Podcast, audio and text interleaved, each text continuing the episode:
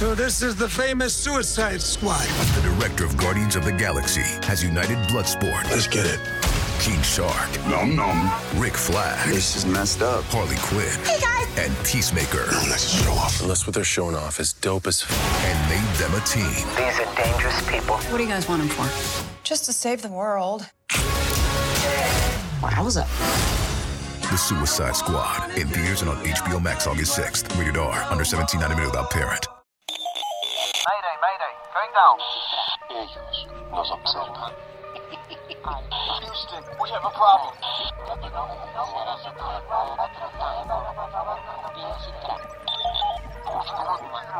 Archivos Enigma, Honduras. Es hora de los archivos Enigma.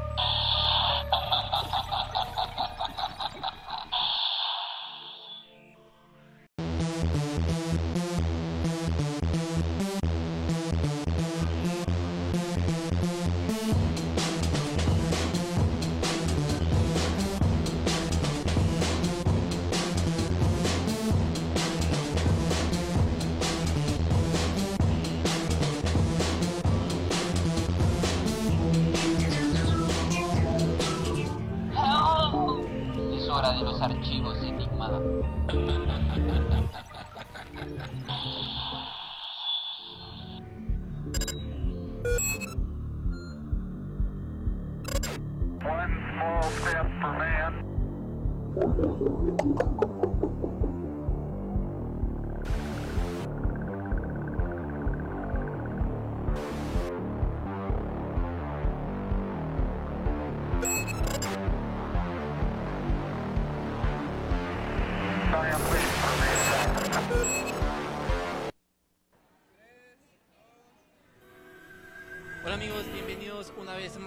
Al podcast Archivos Enigma. Hoy Darío estamos en un evento súper especial porque se está acercando el, el Día de las Brujas, Halloween.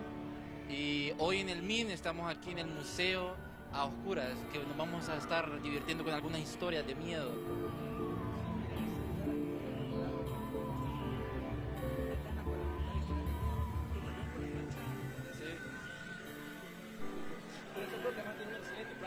Sí, de hecho hemos traído a dos de nuestros invitados que en episodios pasados eh, estuvieron en Archivos Enigma, en este podcast más enigmático. Tenemos aquí a nuestro compañero Jared Jiménez, ¿cómo está? vos? Eh, ¿Qué tal? ¿Todo bien? Pues gracias por la invitación y pues aquí siendo parte de esto y, y vamos a ver que vamos a darles historias de miedo precisamente va en víspera va de lo que es el día de Halloween. Y también tenemos al gran Ann Ryder.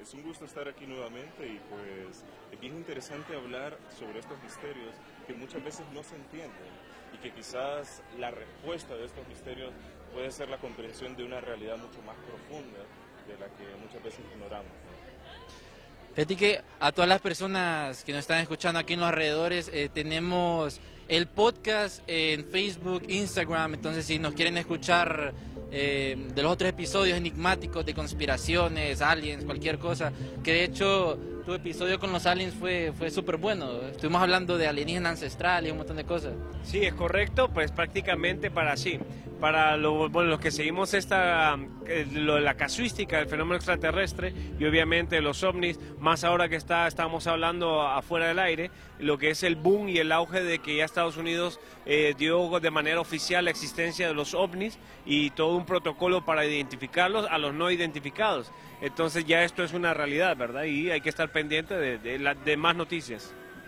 Sí, de hecho eso es lo de Estados Unidos, que dice que tres videos de, de ovnis son confirmados y que fueron filtrados, va Darío, por, ¿cómo que se llama aquel chavo? El de, de ajá.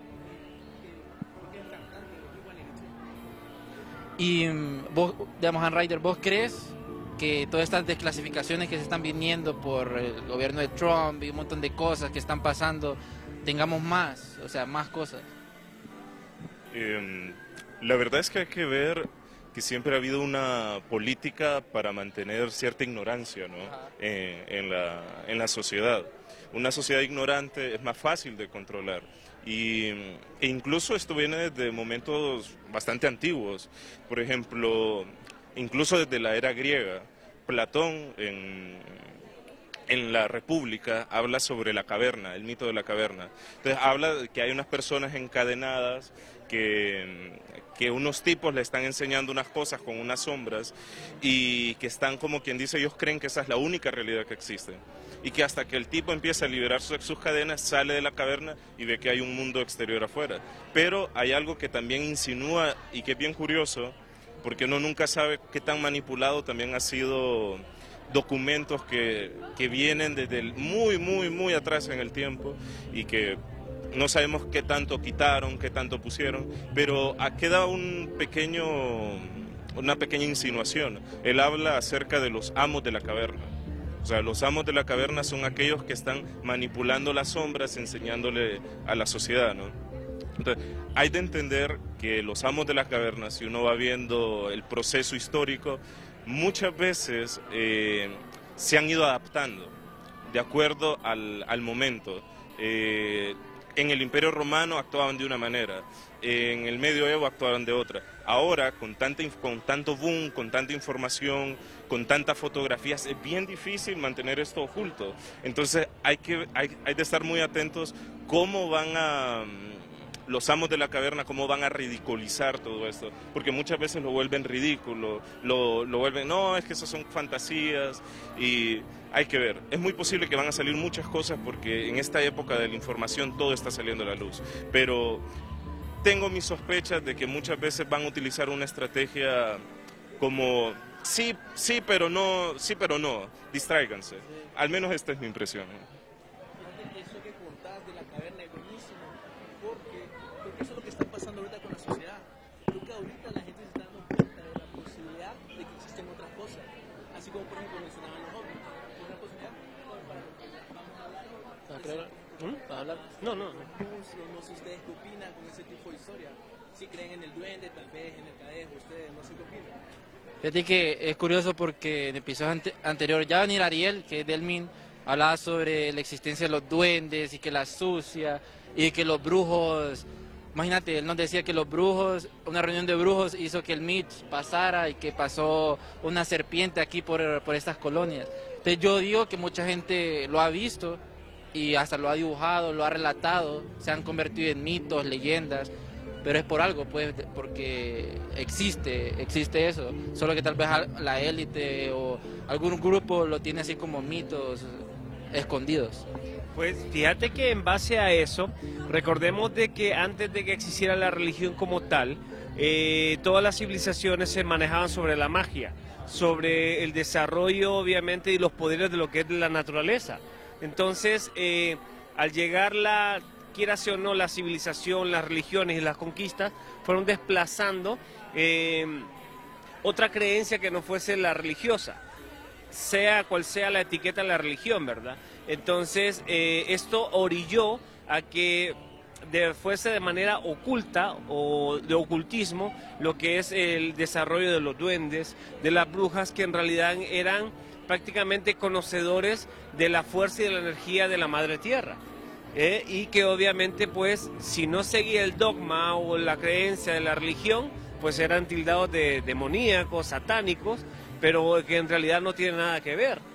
Y obviamente, eh, vaya, por ejemplo el caso de los duendes, eh, de que mm, a, veces los brujos creaban tipos de golem también, que eso depende de la región, donde se les daba ofrendas de comida y bebida a cambio de protección. Pero que si se van a la historia y se dan cuenta de que en realidad eran simplemente seres humanos que eran desplazados como tipo perdioseros, o sea, al no tener interacción con la sociedad a cambio de curas naturales, de medicina natural, por así decirlo, que la religión no podía curar en su tiempo, ¿verdad? Que no bastaba solo con la oración, no bastaba solo con la prédica, eh, entonces iban al remedio de la naturista, por así decirlo, y obviamente a través de una ofrenda de comida o bebida que ellos no podían tener porque estaban eh, desplazados en los bosques, que es donde nace la historia de los duendes, de las brujas, de las hadas, pues obviamente eh, nace este, esta cuestión del, del intercambio de ofrenda para una acción benéfica para, de mutuo acuerdo, por así decirlo, pero que a la larga pues tiene, sí tiene una- un impacto social y que no es tanto mítico, mágico, sino que es simplemente una realidad que ocultaron a través de la creencia de que todo lo que era con vida con la naturaleza o, ma- o la madre tierra Gaia era maléfico y que solo el dios de la religión era lo, lo único bueno. Sí, es curioso lo que mencionas porque, no sé, Darío, ¿ibas a decir algo? Me recordó a lo que decía Guillermo, Sí. que había personas que controlaban la caverna, lo que era la caverna. Entonces que hay una razón por la cual, quienes digamos, por decirlo de una manera, a los Illuminati, no les conviene que nosotros conozcamos esos como secretos o puntos de magia, porque obviamente los podemos utilizar en contra de ellos. Entonces por eso es que es bien interesante estudiar toda esta parte oculta, sin necesariamente práctica, pero solo para entender cómo nos pueden afectar a nosotros los humanos. Fíjate que es curioso porque hace poco leía este tipo de conspiración. Bueno, que la noticia fue que el, el- el protagonista que hacía, el presentador que hacía mm, alienígenas ancestrales vino aquí a Copán a grabar. ¿Cómo que se llamaba? Giorgio Zúcalos. Zúcalo, yo le digo el, el man del alien de History. Pero él, él vino a hacer un documental, no sé qué va a sacar ahí, eh, se- va a ser interesante ese documental. Y mm, está metido mucho los aliens, eh, los Illuminati puede meter algo, él nunca se sabe. Pero es lo importante, bueno, de hecho ya vino nuestro compañero Ariel Martínez, historiador del MIN. ¿Cómo está? Todo bien, eh, muy feliz de tener Archivos Enigma aquí en el Museo para la Identidad Nacional, que muy amablemente me han tenido dos, dos veces en su hogar y ahora están en mi hogar, en el Museo para la Identidad Nacional, así que tremendamente feliz.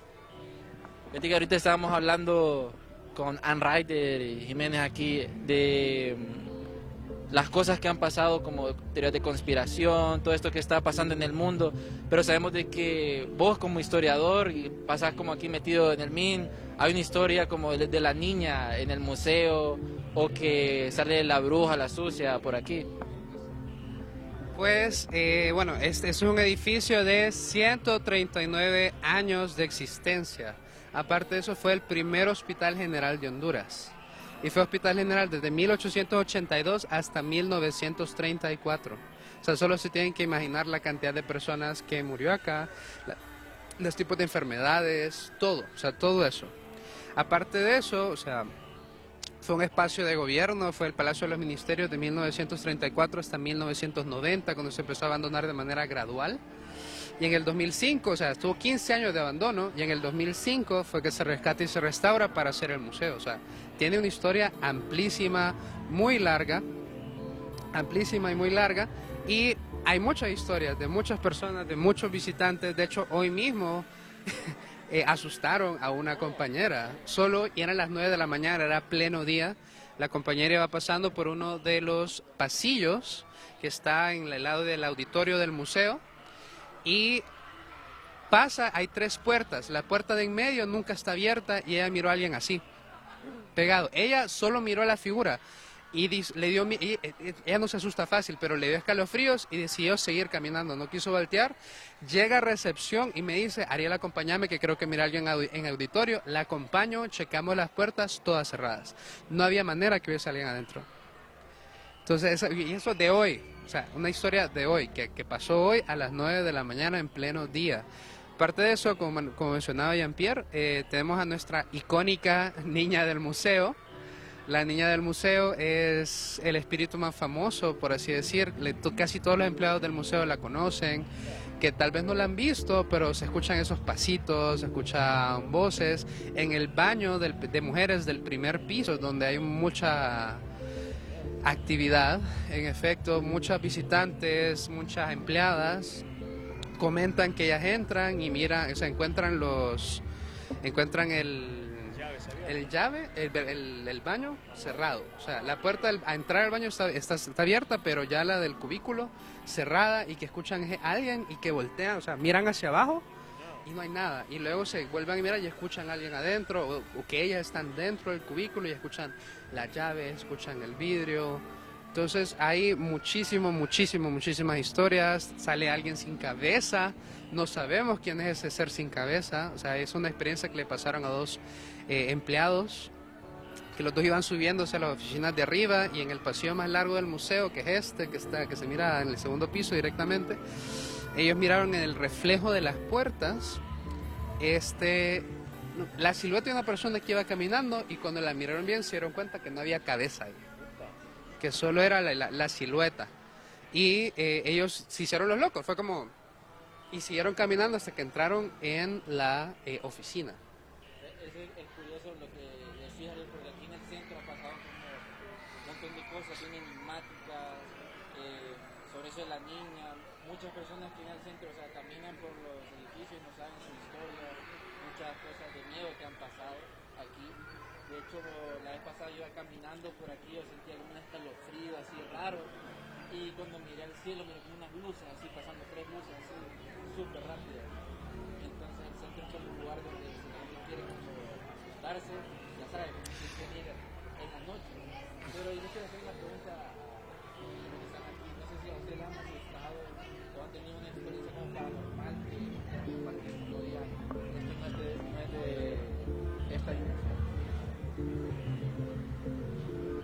Ah, pues bueno, eh, fíjate que cuando nosotros nos metemos en este mundo, pues quizás o no nos damos al trabajo de la investigación y encontramos, el que busca encuentra, dicen.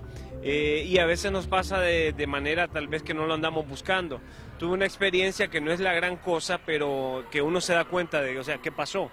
Estaba precisamente en el hospital con mi hijo, eh, en uno de los seguros, bueno, seguro social en realidad, eh, y se pude sentir como, eh, estando solo con mi hijo, me tocaron la espalda, me pusieron la mano desde la, prácticamente la espalda y como que lo estaban tocando a uno. Entonces yo pensé, me di vuelta y volteé a ver a mi hijo pensando que era mi hijo en realidad, pero mi hijo estaba como a dos metros dibujando, porque yo estaba leyendo, recuerdo. Pensé que en realidad que él se había acercado para decirme algo, pero cuando me doy vuelta y, che, y uno dice, ¿qué pasó acá? Y obviamente, ¿verdad? Que dentro de lo que más está dando a investigar, que es el fenómeno ovni, eh, muchos avistamientos, muchos avistamientos aquí en, en- en Honduras, eh, unos bien, bien, bien, bien contundentes, pues, y tenemos para hablar rato en eso. ¿ah? Pues en mi caso, bueno, antes que todo, me parece bien importante señalar que, por ejemplo, existen estos misterios. A muchas personas le pasa, que lo asustan, etc. Es algo que todo el mundo sabe que sucede, pero no se realmente no se estudia, no se no se busca por qué sucede esto.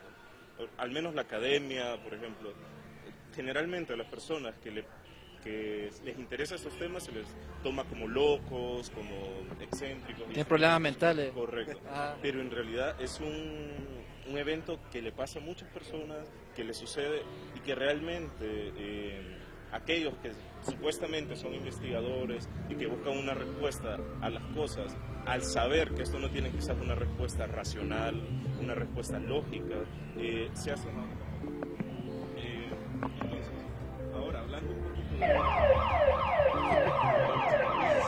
Los gritos de la gente.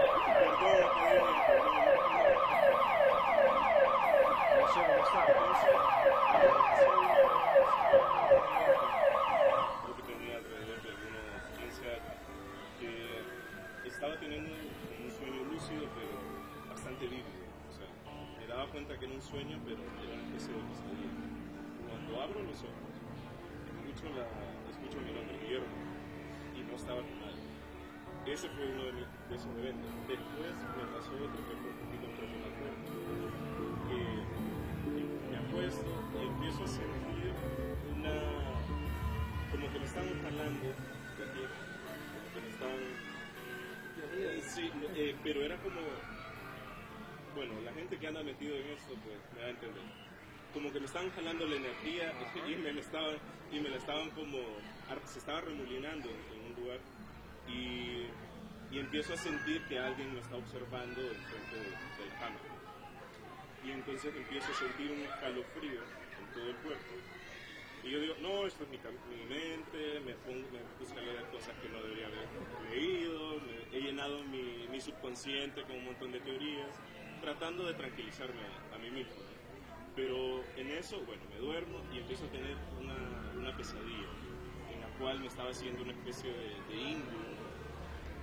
Y cuando termina eso, yo abro, la, abro un libro que, me lo tiró el indio y que decía, disculpa, no quería robarte la energía, pero eh, tenía que hacerlo, no lo volvería a hacer. Sí, algo así. Entonces abro los ojos y cuando abro los ojos miro una, una bolsa que estaban colgadas en la habitación que se estaban moviendo así como si alguien las hubiese golpeado. Eh, y en eso el escalofrío típico de, de ese tipo de eventos. Entonces ahí fue cuando yo comprobé realmente, porque yo he sido un poco muy cabezón, mucho de usar la cabeza, y, y era como algo escéptico. Pero cuando viví eso, pues yo dije, hay cosas que están más allá de lo racional o, o- totalmente. Ok, Fíjate que ahorita que hablaste sobre, el, el- sobre si la academia aborda o no aborda esos temas, acá yo ya voy con, con- como con promoción descarada de cosas, ¿va? pero pero me parece un dato interesante decir esto, porque miren, eh, Jorge Amaya es uno de los mejores historiadores actuales del país. O sea, él es, es una persona increíble, es un gran fanático del horror, es una persona que admiro un montón. Y ca- casualmente esta semana se tiene, gracias a la maestría de Historia Social y Cultural de la UNA, Mañana tenemos el primer coloquio de Una Nación de Fantasmas, visiones, apariciones, el más allá y manifestaciones, manifestaciones sobrenatura- sobrenaturales en el imaginario histórico hondureño desde la colonia al presente. Varios historiadores se reunieron, este, o sea, hicieron trabajos investigativos y se reúnen en este coloquio para, para compartirnos todo tipo de cosas, o sea, como el, imaginario de la figura del diablo en, los hondureños y las hondureñas, la herbolaria que está muy conectada en los mercados de acá, o sea, usted vas, usted vos- vos vas a San Isidro y encontrás tarot, encontrás veladoras, encontrás lo que vos querrás para hacer lo que vos querrás. También, ¿verdad? Eh, entonces, me parece que es un dato bien interesante que sí existen personas desde la academia que están intentando aproximarse a estos temas y que lo hacen eso de la manera objetiva, no tanto como una, o sea, obviamente una revisión histórica, racional, pero al mismo tiempo es una cuestión de abordar esos temas que son tan ignorados y a veces tomados como tabú en nuestra sociedad. Eh, eso me re- realmente me parece bastante importante, porque ¿qué es lo que pasa? Cuando estos temas están, por decirlo así, fuera de la academia, cualquier charlatán viene y habla de esto y empieza a generar eh, mala publicidad, mal, mal marketing. Y entonces, claro, eh, viene un charlatán, habla de estos temas que ni siquiera tal vez sabe. eh, Solo dice lo que mira en internet, se cree todo. Desvirtúa, desvirtúa a las personas que sí lo han tomado de forma seria, que sí, sí hacen una, una labor de investigar qué tan cierto es esta historia que nos está llegando, que realmente hacen un trabajo serio. Entonces, y esto para mí es también una estrategia para desvirtuar este tipo de cosas. ¿Por qué? Porque es más fácil desvirtuar tomando a un loco como referente. Miren que este, incluso hasta puede ser contratado para, para desvirtuar. ¿eh? Entonces, me parece muy bueno lo que, está, lo que están haciendo los, historiadores. Que no lo sabía, qué bueno, qué bueno saberlo.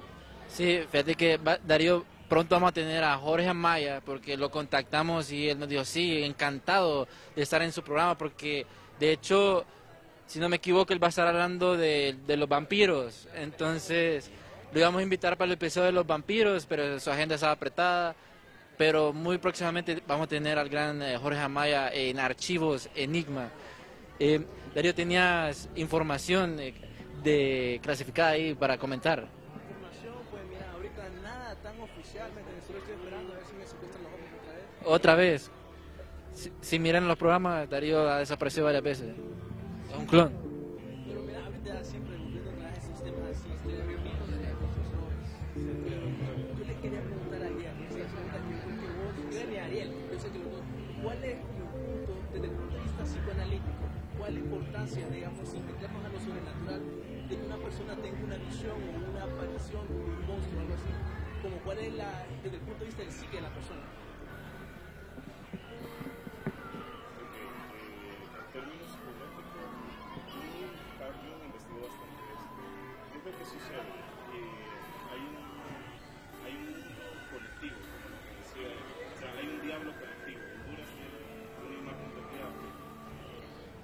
que ahí ando adentro. Lo miré, por cierto. Y es un ente que tiene, tiene su personalidad, tiene su forma, y ese es un ente que lo compartimos todos. Porque hemos nacido en la misma cultura. ¿Qué es lo que pasa? No solamente en unidad cultural, sino que tiene la energía psíquica de la persona. ¿Qué, qué pasa con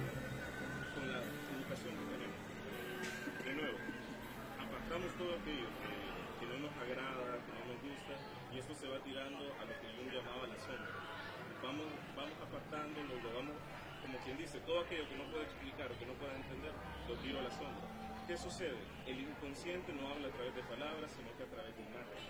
Entonces empezamos a soñar, ¿no? empezamos a veces a tener pesadillas con duendes, pero incluso llegan a haber casos donde no solamente se sueña cuando uno está, eh, está en su sueño, valga la redundancia, sino que también se puede proyectar y, y, el, y el monstruo que lleva adentro sale.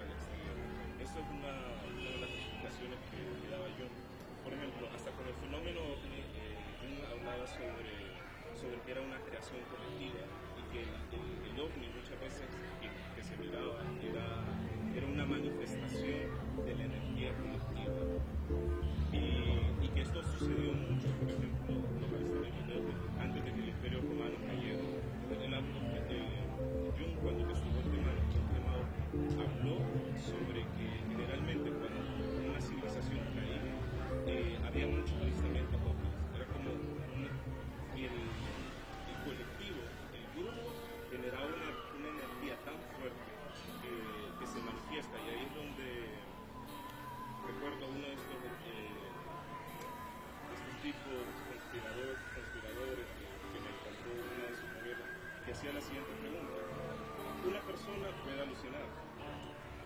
Nosotros cinco podemos alucinar y alucinar con lo mismo.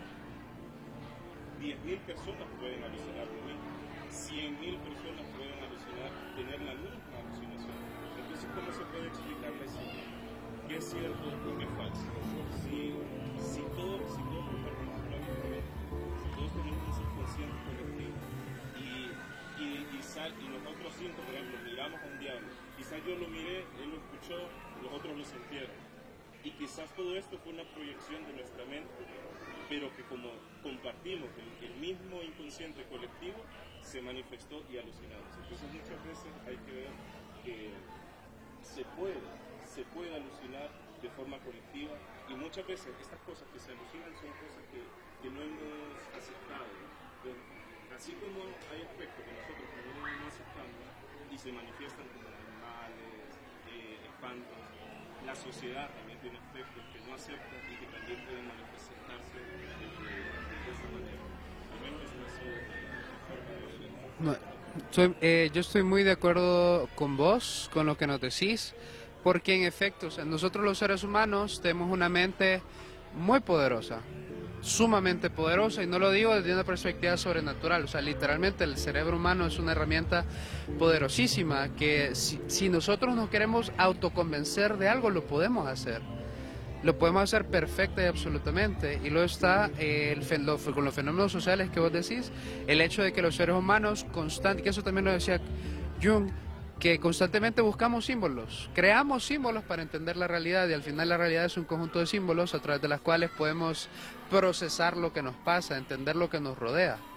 Entonces, eh, y con lo del tema de la historia, que hay algo que, que a mucha gente le da miedo, y se lo digo yo como historiador, por lo que comentas, de que, qué puedes, que al final qué puede ser cierto y qué no puede ser cierto. O sea, si todos los historiadores de Honduras, todos y cada uno de nosotros y, no- y nosotras, hoy, decidimos escribir una historia sobre, el, sobre la primera década del siglo XXI, que es falsa, y pasa a las siguientes generaciones, las siguientes generaciones la van a tomar como cierta.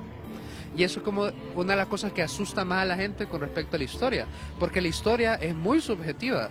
O sea, no existe, eh, hay una objetividad científica que es una cuestión de corro- corroborar, corroborar las fuentes, todas esas cuestiones que sí existen, pero de ahí no existe como una objetividad absoluta, porque al final del día siempre hay un interés personal, una razón por la que el historiador se aproxima al tema, los métodos que elige tienen, que tienen que ver también con sus gustos personales, entonces hay mucha gente que se asusta al pensar esa idea de, puchica, y si lo- la historia que conocemos fue inventada, fue manejada, fue controlada, fue diseñada, que es algo que ha pasado y pasa, solo hay que mirar, eh, mirar a Corea del Norte, que su historia fue reescrita por la dinastía Ung, donde ellos son dioses, son creadores, son héroes, y eso creo que de, de las cosas más aterradoras de la historia misma, y del cerebro humano, y del poder de, convenc- de autoconvencimiento y de convencimiento general. para agregar ahí, eso pasa también con la librería de, ¿cómo se llama? La librería de Alejandría, que barrieron de que se quemó, entonces toda esa información la tuvieron que volver a hacer, o sea, solo con memoria. Y ustedes saben que la memoria humana, o sea, puede meter eh, intereses, muchos de esos intereses en la historia está la iglesia, la iglesia en ese tiempo se metía mucho como, ok, vamos a quitar esto porque no nos beneficia y decían otra cosa. Entonces muy interesante eso, eh, de ese miedo de cambiar la historia.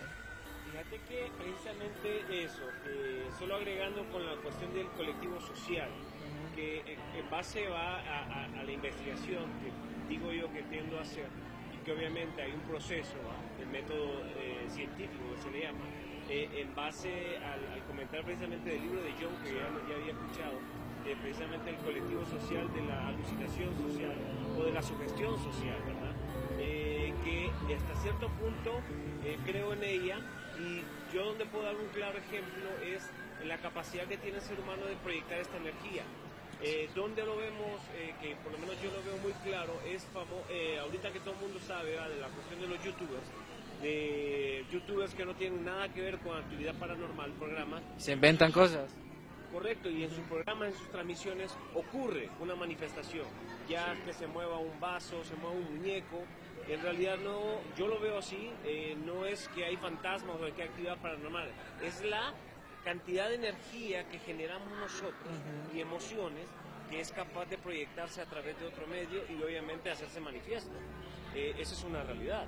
Eh, en base a lo que es la, que es, es cierto, es un, es un hilo bien delgado con respecto a lo que si estás alucinando o no, eh, que es sobre, sobre la teoría de Jung, que es sobre un colectivo, pero lo que yo he vivido de manera personal, eh, lo tangible me dice que no estoy, no estoy alucinando, ¿verdad? El, el poder ver va de cerca una nave, por así decirlo. Eh, eso me está diciendo de que también eh, es real el fenómeno ¿ah? y que también eh, a la larga siempre termina siendo teoría, pero que es válido porque se tiene que respetar lo que, bueno, lo que es el consciente el colectivo del ser humano. O sea, no todos pensamos de la misma manera, podemos generar una misma causa, pero eh, es un fenómeno que existe y que hay que por- prestarle atención, no hay que ignorarlo. Es es interesante eso del, de que todo el mundo puede alucinar eh, colectivamente, eh, porque ha pasado durante la historia como aquel montón de personas, no me acuerdo eh, ahorita en, en qué lugar fue, pero que vieron como a la Virgen María. en- de Fátima, la- la Virgen de Sí, Fátima. Sí, sí, sí. Pasa mucho con el tema religioso. Sí, y eh, creo que en esa fue que el sol se escondió tanto, tantas horas y después volvió y un montón de gen- gente lo vio. Así pasa también con los ovnis o con los fantasmas, de que tal vez el poder humano, o sea, la mente, esa energía, se concentra tanto que se puede materializar, pues, a tal punto de abrir portales, como lo hizo el creador de la Ouija, creo que se metió mucho arroyo en eso, y ahora abre portales que antes lo vendían como, como juguetes, lo vendían como juguetes. Eh, es que hay de entender que vivimos en un mundo lleno de misterios. Por eso digo que en un futuro quizás más utópico, esto debería ser investigado de forma muy seria y bastante objetiva. Porque realmente es algo que, de nuevo, escapa quizás a, respuestas bastante lógicas, racionales, y que hay de decir que en términos históricos eh, venimos del tema de la ilustración, que pone sobre encima la razón a cualquier otra cosa. Y si bien es cierto, se ganó muchas cosas como salir de cierto dogmatismo, de salir de ciertas cosas, pero también se perdió algo. Se perdió todo este mundo mágico, este mundo que como que había la sí existía la posibilidad de que algo misterioso fuese y que no tuviese explicación. Entonces, con respecto a, a, por ejemplo, al tema ovni, eso es lo que dice Jung y puede ser que en algún momento y en algunos casos sea así, pero pueden haber otros donde no sea así. Y, y por eso es lo importante de investigar realmente estos temas. Eh, básicamente eso. Yo tuve un pequeño encuentro con un ovni, fue, fue pequeño, ya, para, ya que estamos hablando del tema.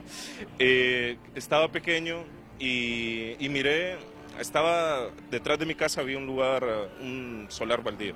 Entonces miré a lo largo una, una especie de, de estrella blanca y que se venía acercando y yo tenía una- unos, un telescopio. Entonces lo acerqué y cuando lo acerqué miré que la supuesta estrella en realidad tenía una forma ovalada. La parte de abajo era más oscura y la parte de arriba como que reflectaba luz.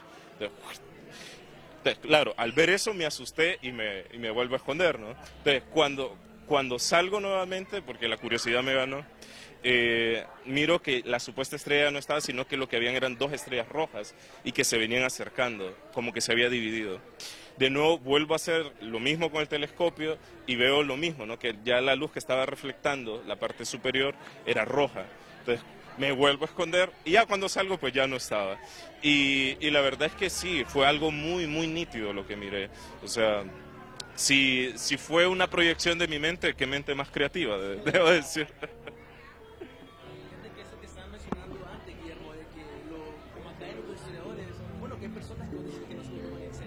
este. Lo lo personal no podría decir la maya que hey, una persona que esté votando como maya, no, vampiros no existen, cuando él obviamente ha hecho sus trabajos de investigación. Y lo curioso es que para mí la mayoría de la gente habla, dice eso por parte de ignorancia, por el hecho de que si nos ponemos a investigar en la historia, vamos a encontrar personas como, investiguen esto, pero estoy casi seguro que Benjamin Franklin quiso crear una máquina para hablar con espíritus, con fantasmas. Entonces, o sea, está toda esa parte, por decirlo así, oculta de la historia. Un montón de personas que nosotros no, no han indoctrinado, por decirlo así, que eran famosas, como dicen, que ellos estudiaban esos fenómenos. Por eso para mí no Ajá. De hecho, Tesla decía de que habría que ver más al universo, más en la parte espiritual para entender el universo, algo así él mencionaba. Y de hecho Tesla estaba como muy adelantado de, de su tiempo. La vez pasada compartíamos un documento de la CIA o el FBI que decía que Tesla, no sé si sea real o no, ¿verdad? Pero decía que Tesla fue adoptado y que él venía de, de Venus, una- al- algo así, y que lo pusieron con la familia y que tenía una misión aquí, que descubrieron unas cosas raras y que por eso al final eh, murió. Y todos esos documentos que dejó Tesla, adelantado de su tiempo, eh, ¿quién fue el que lo agarró? El, el- tío de Donald Trump, que supuestamente ahora lo están agarrando para más tecnología militar y, y un montón de cosas. Eh, ya volviendo al, tema como paranormal, porque estamos como en paranormal ovni, eh, sabemos de que en episodios anteriores, digamos, con Anrider hablábamos mucho de, los chamanes, de la parte espiritual. Eh, con, aquí con Jiménez hablábamos mucho de, de los ovnis. Y con Ariel hablábamos mucho de criaturas mágicas, la historia culta de Honduras. Yo les quiero hacer una pregunta a ustedes, porque han sido nuestros invitados.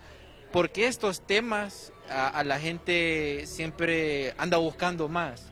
O sea, ¿por qué gusta lo desconocido, lo que dicen si es real o no, o se cuestionan la realidad? Porque es algo que a uno, no sé, al ser humano le encanta, pues, le encanta.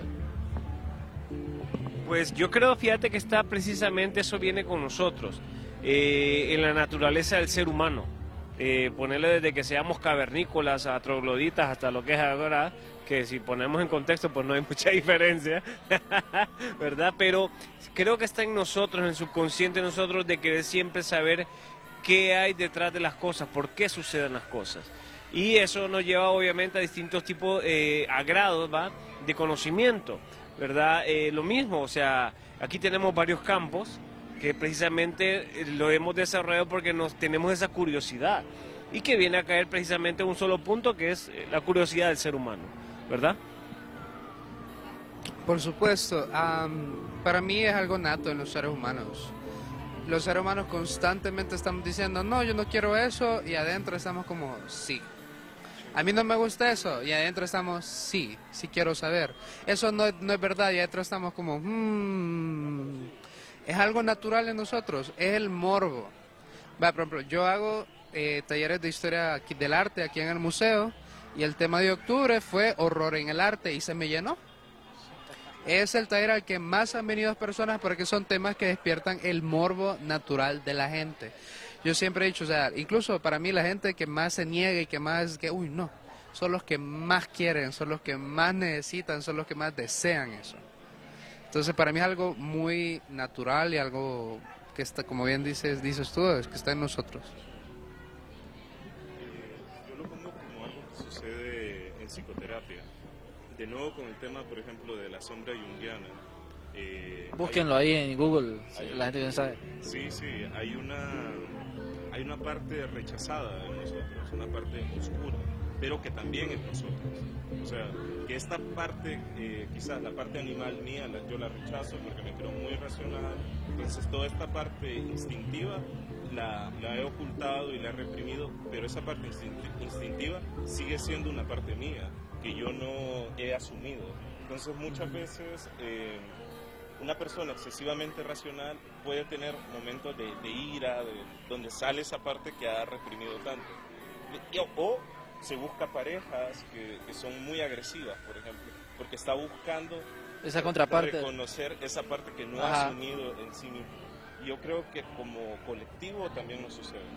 Como colectivo hay una parte que no hemos asumido, producto del movimiento histórico, de la ilustración, que dejamos al lado todo lo mágico, dejamos al lado todo lo, lo, lo que no, no es explicable, explicable perdón, lo místico.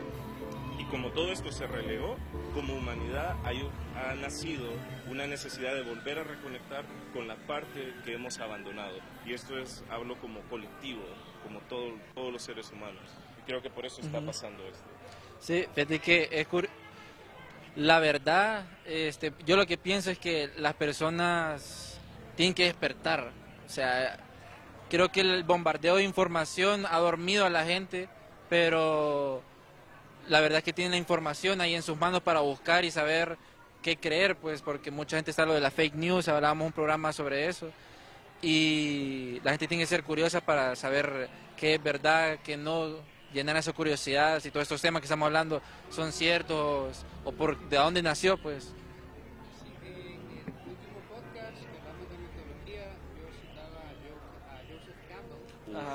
En el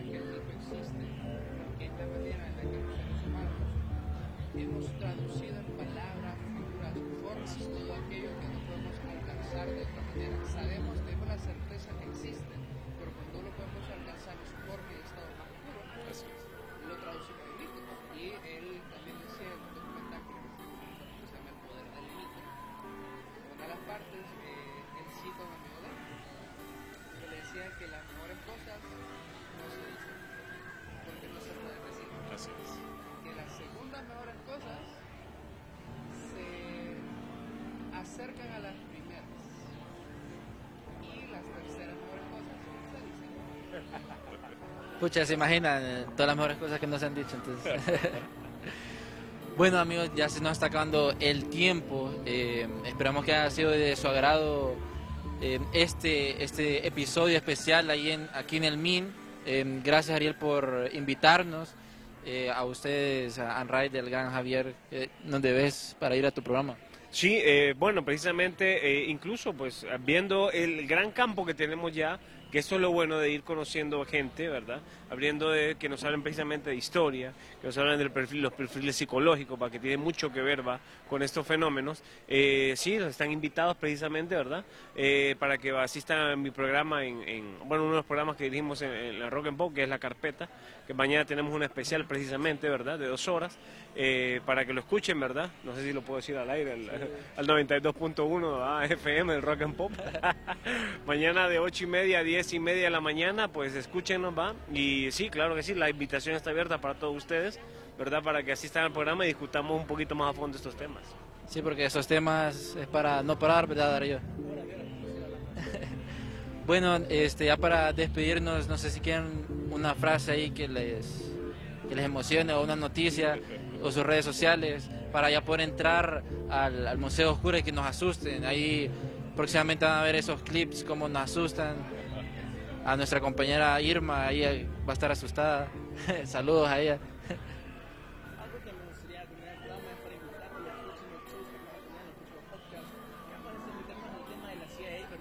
Sí. MK Ultra.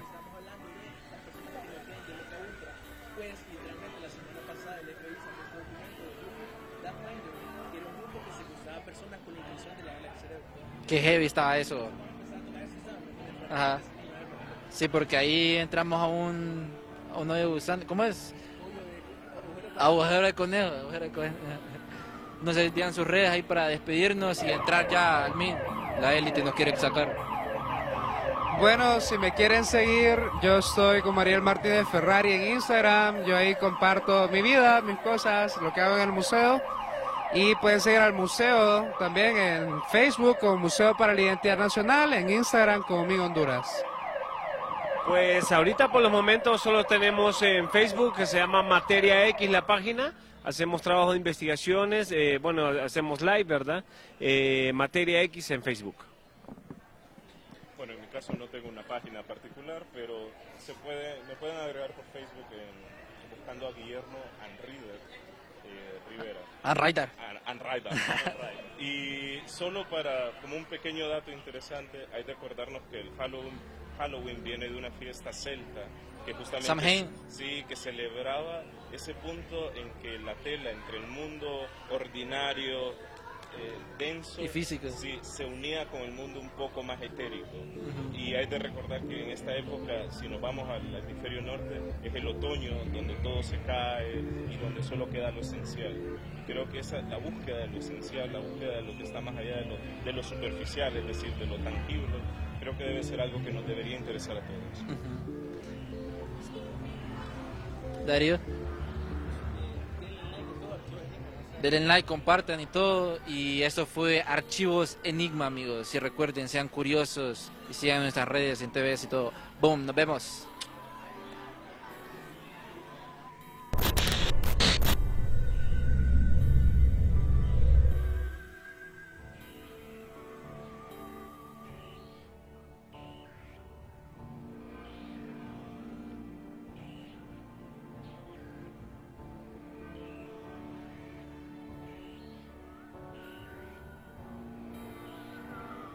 Buying a home can feel like navigating uncharted waters. Redfin agents can help. They'll answer your questions with honest advice so you know exactly what you're getting into. They'll also help you tour as many homes as you want and show you what it takes to make a winning offer. With a Redfin agent on your side, you can sail straight to your dream home. Local expertise from Redfin. That's real estate done right. Tour subject to property and agent availability. Virginia Office Falls Church, VA 844 759 7732. Duncan has a tasty way to take an afternoon break without breaking the bank. Perk up your PMs with Sip Me Ups. From 2 to 6 p.m., you can get a medium hot or iced latte or cappuccino for $2, or a delicious handcrafted medium hot or iced signature latte for $3. With creamy steamed milk and rich espresso, Dunkin' lattes and cappuccinos are the perfect way to reset, recharge, or even just relax. To recap, swing by for Sip Me Ups, $2 and $3 lattes and cappuccinos from 2 to 6 p.m. America runs on Dunkin'. Participation may vary. Limited time offer. Exclusions apply.